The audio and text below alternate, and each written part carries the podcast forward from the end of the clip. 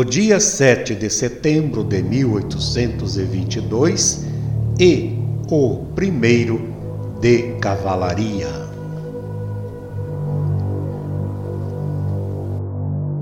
DVDN Dragões Veteranos pela Dignidade Nacional. Episódio número 12.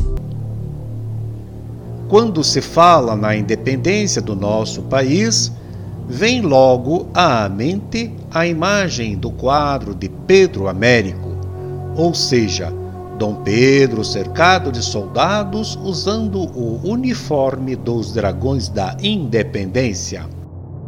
No entanto, a realidade não foi bem esta.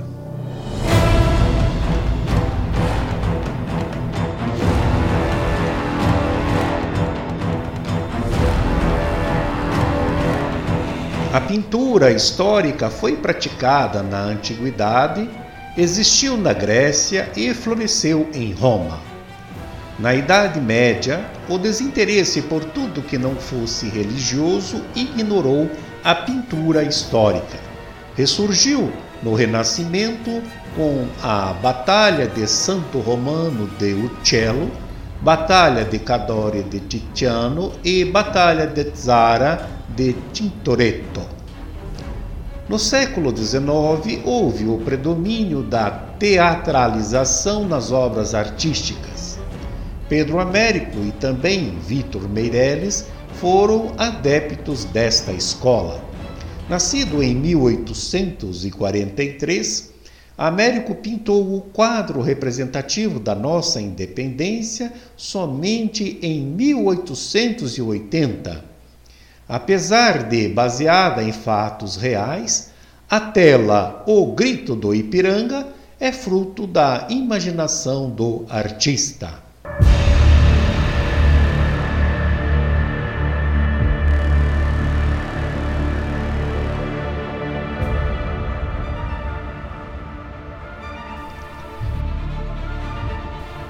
A viagem de Dom Pedro para São Paulo começou no Passo de São Cristóvão em 14 de agosto de 1822.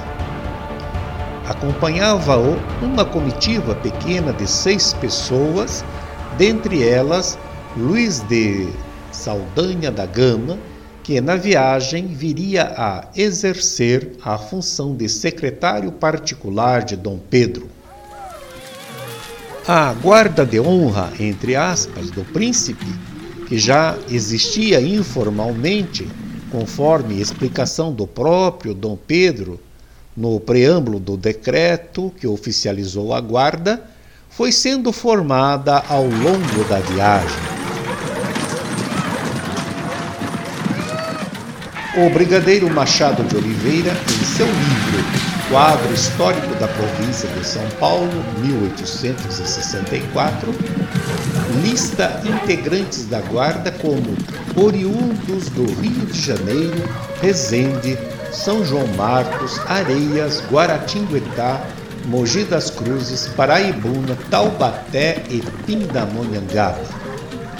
Em Lorena, um comandante de milícias chegou a apresentar uma guarda com 30 praças, mas que foi dispensada pelo próprio Dom Pedro, alegando que ele não havia autorizado tal fato.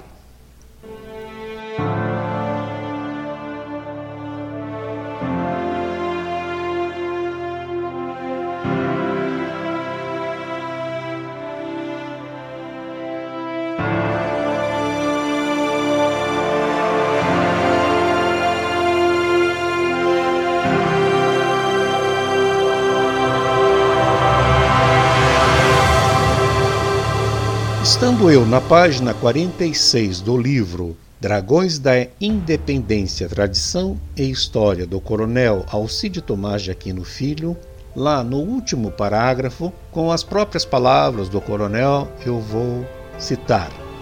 Para retratar o que teria acontecido no dia 7 de setembro de 1822, recorro à pena do professor Pedro Calmon, ilustre historiador e prefaciador da primeira edição deste livro. Abre aspas. Na madrugada de 7, estava de regresso, escudeirado sempre pela guarda de honra, o brigadeiro Jordão, Manuel Marcondes, o padre Belchior Pinheiro. Às quatro da tarde, alcançou o pouso do Ipiranga. Na venda do alferes Joaquim Antônio Maria, à beira da estrada, paravam habitualmente os tropeiros, à vista da casa dos Canto e Melo, que do alto dominava a campina. Ao pé da ladeira desliza cristalino o arroio que dá nome ao sítio. Ardia no céu desnublado um sol estival. Era uma tarde de luz e paz, essa que o pincel retrospectivo de Pedro Américo, na tela gigantesca do grito, eternizou sem mentir.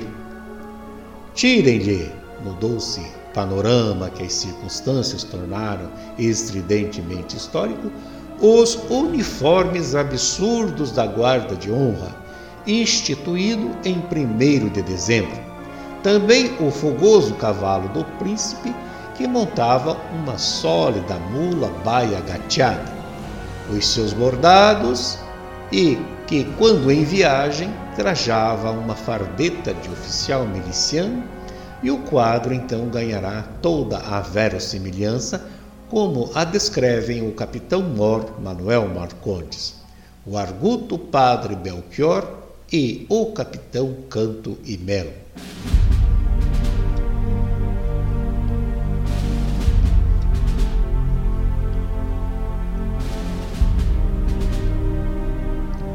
Marcondes, barão de Pindamonhangaba, Canto e Melo e o padre Belchior deixaram depoimentos escritos sobre o momento de nossa independência.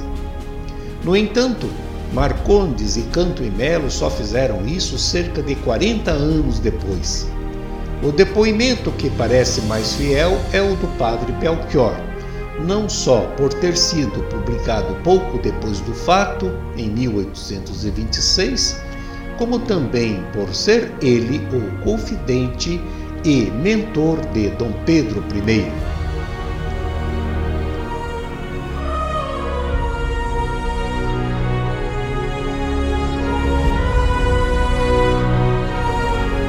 Em carta a Juvencio Maciel da Rocha, o padre Belchior relata: O príncipe mandou-me ler alto as cartas trazidas por Paulo Bregaro e Antônio Cordeiro. Eram elas uma instrução das cortes, uma carta de Dom João, outra da princesa, outra de José Bonifácio e ainda outra de Chamberlain, agente secreto do príncipe. As cortes exigiam o regresso imediato do príncipe, a prisão e processo de José Bonifácio, a princesa recomendava prudência e pedia que o príncipe ouvisse os conselhos de seu ministro. José Bonifácio dizia ao príncipe que só havia dois caminhos a seguir: partir para Portugal e entregar-se prisioneiro das cortes, como estava Dom João VI, ou ficar e proclamar a independência do Brasil, ficando seu imperador ou rei. Chamberlain informava que o partido de Dom Miguel em Portugal estava vitorioso e que se falava abertamente na deserdação de Dom Pedro em favor de Dom Miguel. Dom João aconselhava o filho obediência à lei portuguesa. Dom Pedro, tremendo de raiva, arrancou de minhas mãos os papéis, amarrotando-os, pisou-os, deixou-os na relva. Eu os apanhei e guardei.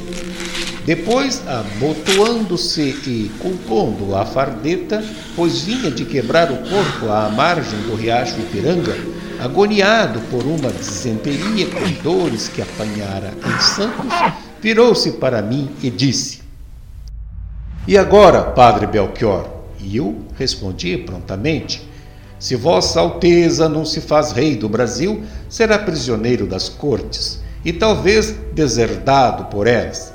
Não há outro caminho senão a independência e a separação. Dom Pedro então caminhou alguns passos, acompanhado por mim, Cordeiro, Bregaro e outros, em direção aos nossos animais que se achavam à beira da estrada.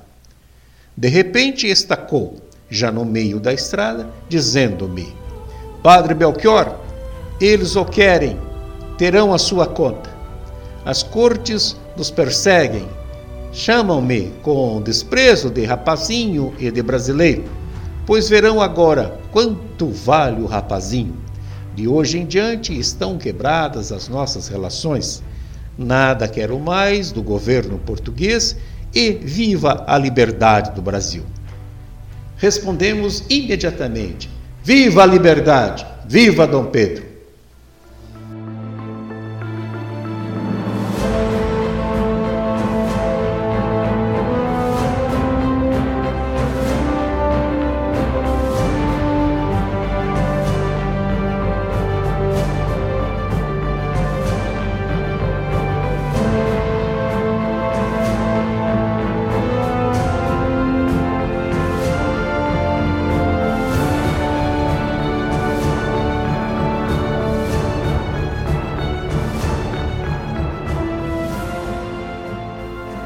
Príncipe virou-se para o seu ajudante de ordens e disse: Diga à minha guarda que eu acabo de fazer a independência do Brasil com a separação de Portugal.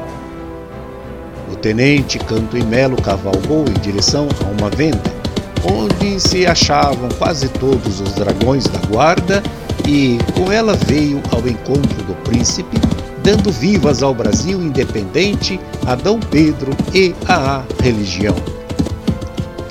O príncipe, diante da sua guarda, disse então: Amigos, as cortes portuguesas querem escravizar-nos e perseguem-nos. De hoje em diante nossas relações estão quebradas. Nenhum laço nos une mais. E arrancando do chapéu o laço azul e branco, decretado pelas cortes como símbolo da nação portuguesa, atirou-o ao chão, dizendo: Laço fora, soldados! Viva a independência e a liberdade do Brasil!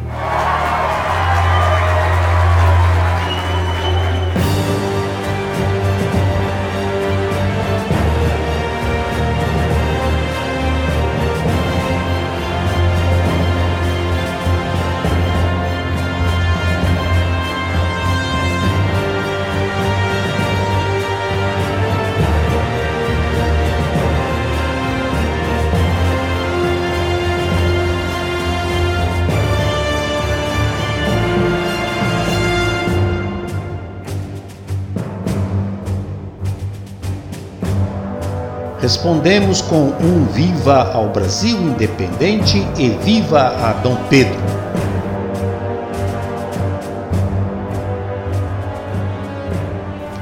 O príncipe desembainhou a espada no que foi acompanhado pelos militares. Os paisanos tiraram os chapéus e Dom Pedro disse: Pelo meu sangue, pela minha honra, pelo meu Deus, juro fazer a liberdade do Brasil. Juramos, respondemos todos. Dom Pedro embainhou a espada, no que foi imitado pela guarda. Pôs-se à frente da comitiva e voltou-se, ficando em pé nos estribos.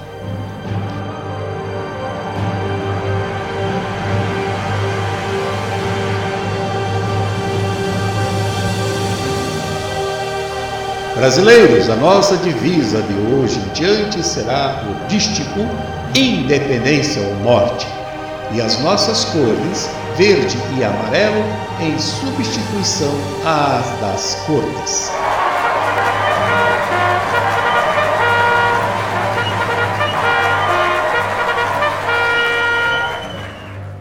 Firmou-se nos arreios, esporeou sua bela besta baia e galopou seguido de seu séquito em direção a São Paulo, onde foi hospedado pelo brigadeiro Jordão, capitão Antônio Silva Prado e outros que fizeram milagres para contentar o príncipe.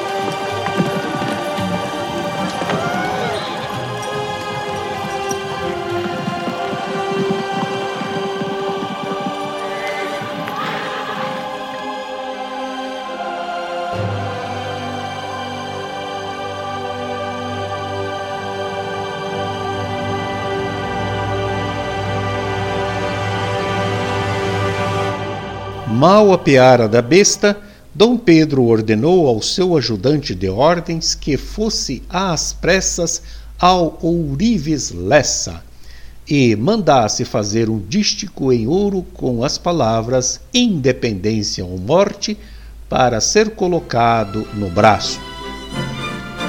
E com ele apareceu no espetáculo onde foi chamado Rei do Brasil pelo meu querido amigo Alferes Aquino e pelo meu colega Padre Ildefonso. No teatro, por toda parte, só se viam laços de cores verde e amarelo, tanto nas paredes como no palco, nos braços dos homens e nos cabelos e enfeites das mulheres. Fecham aspas. Esta então foi a carta do padre Belchior relatando como aconteceu o fato importantíssimo da nossa história, a proclamação da independência do Brasil por Dom Pedro I no dia 7 de setembro de 1822.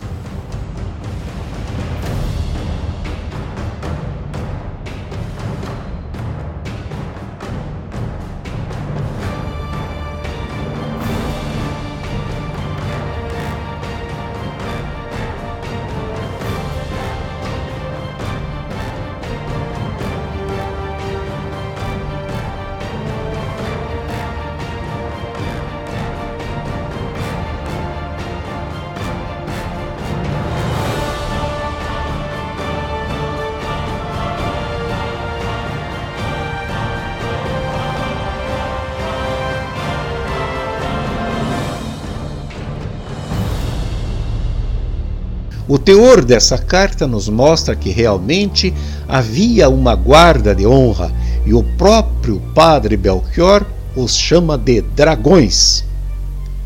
Os naturais de Minas Gerais tinham o costume de chamar qualquer tropa de cavalaria de dragões, em razão das companhias de dragões criadas pelo conde de Assumar. O padre Belchior nasceu na vila de Pitangui. Muito provavelmente essa guarda tenha sido organizada por inspiração do tenente Canto e Melo. Ele havia permanecido em São Paulo, não acompanhando Dom Pedro na viagem a Santos. Como era partidário ferrenho da independência, deve ter convocado esta guarda com o intuito de homenagear e agradar ao príncipe.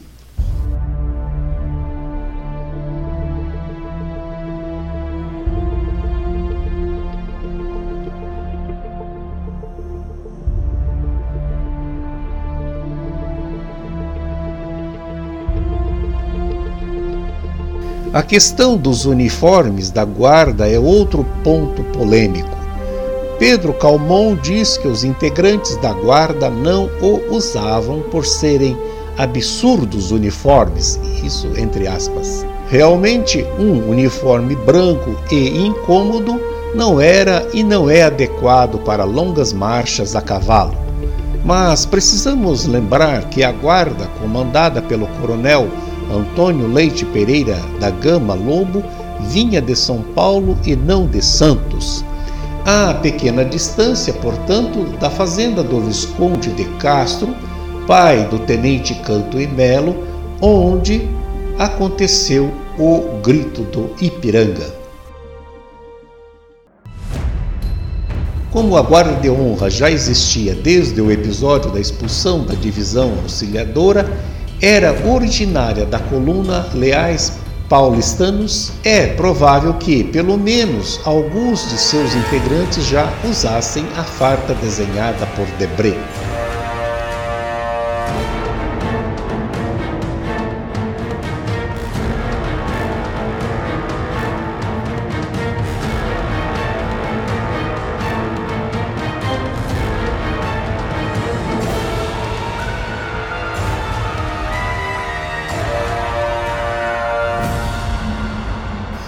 Pedro Américo, quando pintou o quadro, que depois se tornou símbolo da nossa independência, se baseou também em depoimentos e retratos daqueles que estavam com Dom Pedro no dia 7 de setembro de 1822. Assim, Se Pedro Américo retrata várias testemunhas do grito do Ipiranga com a farda da Imperial Guarda de Honra, é porque alguém informou isso a ele.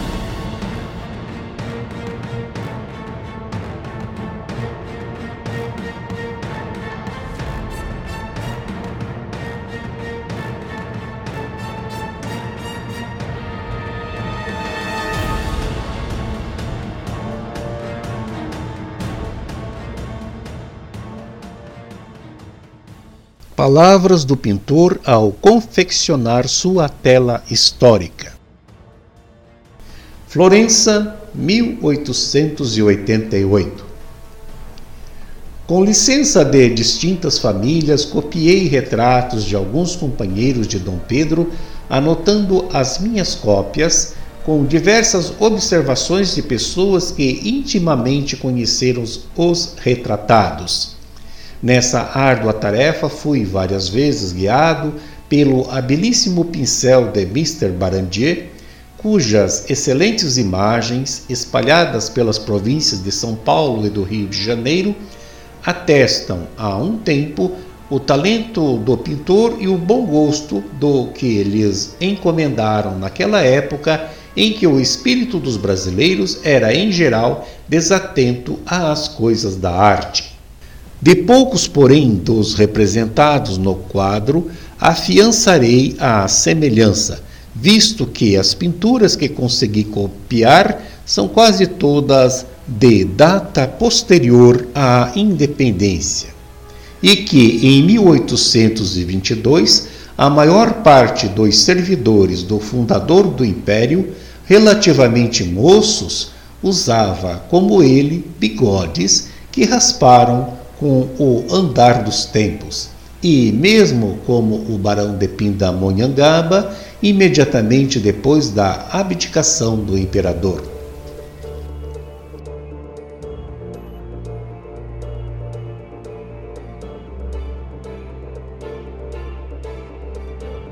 O tenente Francisco de Castro Canto e Melo, ajudante de ordens de Dom Pedro na viagem, anos depois relacionou o nome de 40 pessoas que teriam participado da proclamação da independência.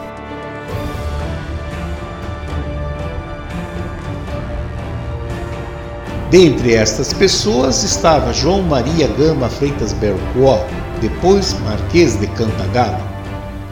Este oficial assentou praça no regimento em 13 de abril de 1817 Participou das operações em Pernambuco e foi promovido a tenente em 1818. Em 1824-25, major, sendo subcomandante do regimento. Não foi para a Guerra da Cisplatina, permanecendo na corte como ajudante do quartel-general da Imperial Guarda de Honra.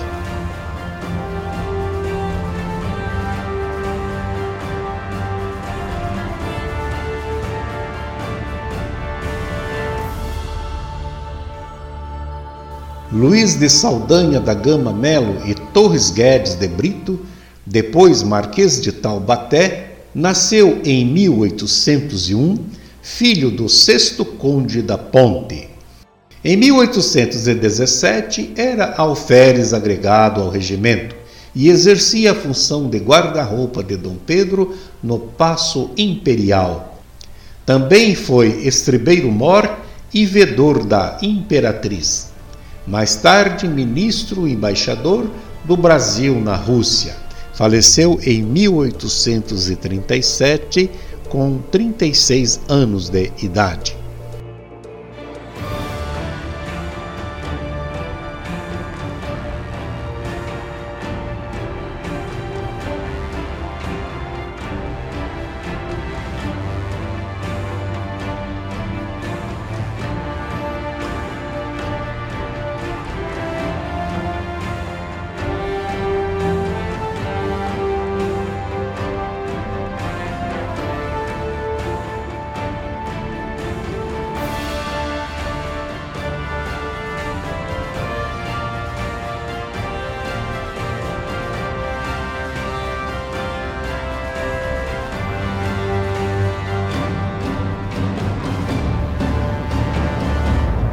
Caro ouvinte, aqui encerro este episódio e te convido a ouvir o próximo.